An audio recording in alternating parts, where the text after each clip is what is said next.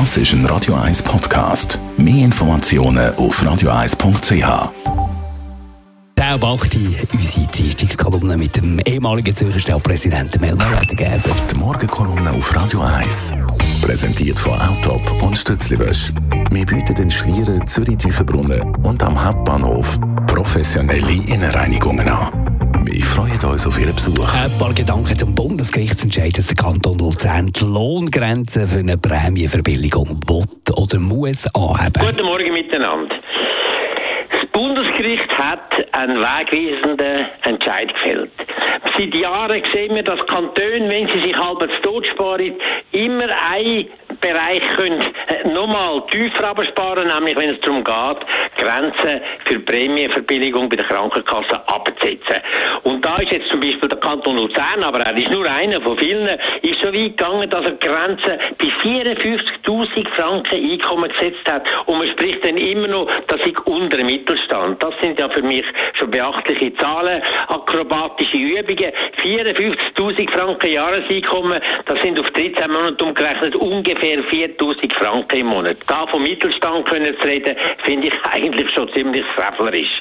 Und dass die Leute sollen können, das Anrecht haben auf Prämienverbilligung, das hat jetzt das Bundesgericht festgehalten. Es ging nicht und es gegen die Verfassung, wenn man die Grenzen so weit absetzen, dass mittelständische Familien im unteren Bereich überhaupt nicht mehr berechtigt sind. Das wird gewisse Konsequenzen haben und da kann man nur froh sein drum. Weil man stellt fest, dass heute in der Schweiz der Mittelstand, der untere Mittelstand und die noch ein bisschen unter dem unteren Mittelstand, dass die wirklich vor einer neuen gewaltigen Betreuung von ihrem bisschen Wohlstand, vom Einkommen sind. Weil es sind vor allem zwei Sachen, die unglaublich die Einkommenskraft erodieren lassen. Das sind die Krankenkassenprämien, die zum Teil heute bereits so hoch sind, dass die Leute Monatsgehälter hingeben müssen, um ihre Familie zu versichern. Und das Zweite, die, die eine neue Wohnung haben und voll in die Teuerung hineinkommen vom Immobilienmarkt, die sind auch bedroht eigentlich von der Armut. Und dort sehen wir wirklich ganz, ganz schlimme Auswüchse.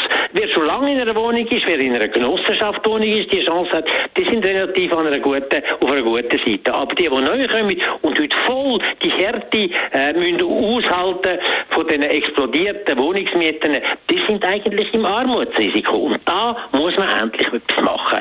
Und es lange nicht einfach das ein bisschen basieren und, und gewisse bürgerliche und auch Avenir Suisse, die sagen, man muss endlich mal in der Stadt den Markt spielen bei den Wohnungen. Das ist eine Katastrophe für all die Leute, die da in der Wohnung. Es gibt ganz gezielte Sachen, die man jetzt machen muss. Man muss Einkommen sichern und bessern von den tiefen und von den kleinen, mittleren Einkommen, damit wir in dem Land weiter den Frieden haben. Und das sind ganze Haufen Sachen, die man muss machen muss.